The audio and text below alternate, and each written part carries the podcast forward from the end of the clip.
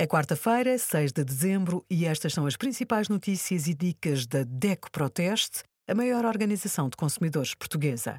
Hoje, em DECO.proteste.pt, sugerimos tecnologia, ideias para presentes até 50, 100 e 150 euros, camarão congelado, metade das amostras testadas são muito boas, e os resultados dos nossos testes a 31 proteínas em pó.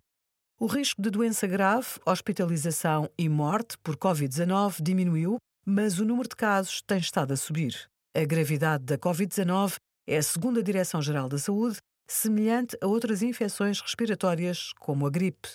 A maioria das pessoas infectadas com a doença mantém sintomas ligeiros e não precisa de isolamento.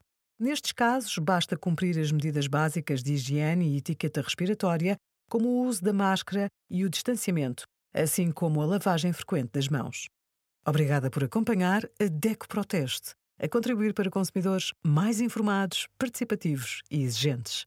Visite o nosso site em deco.proteste.pt.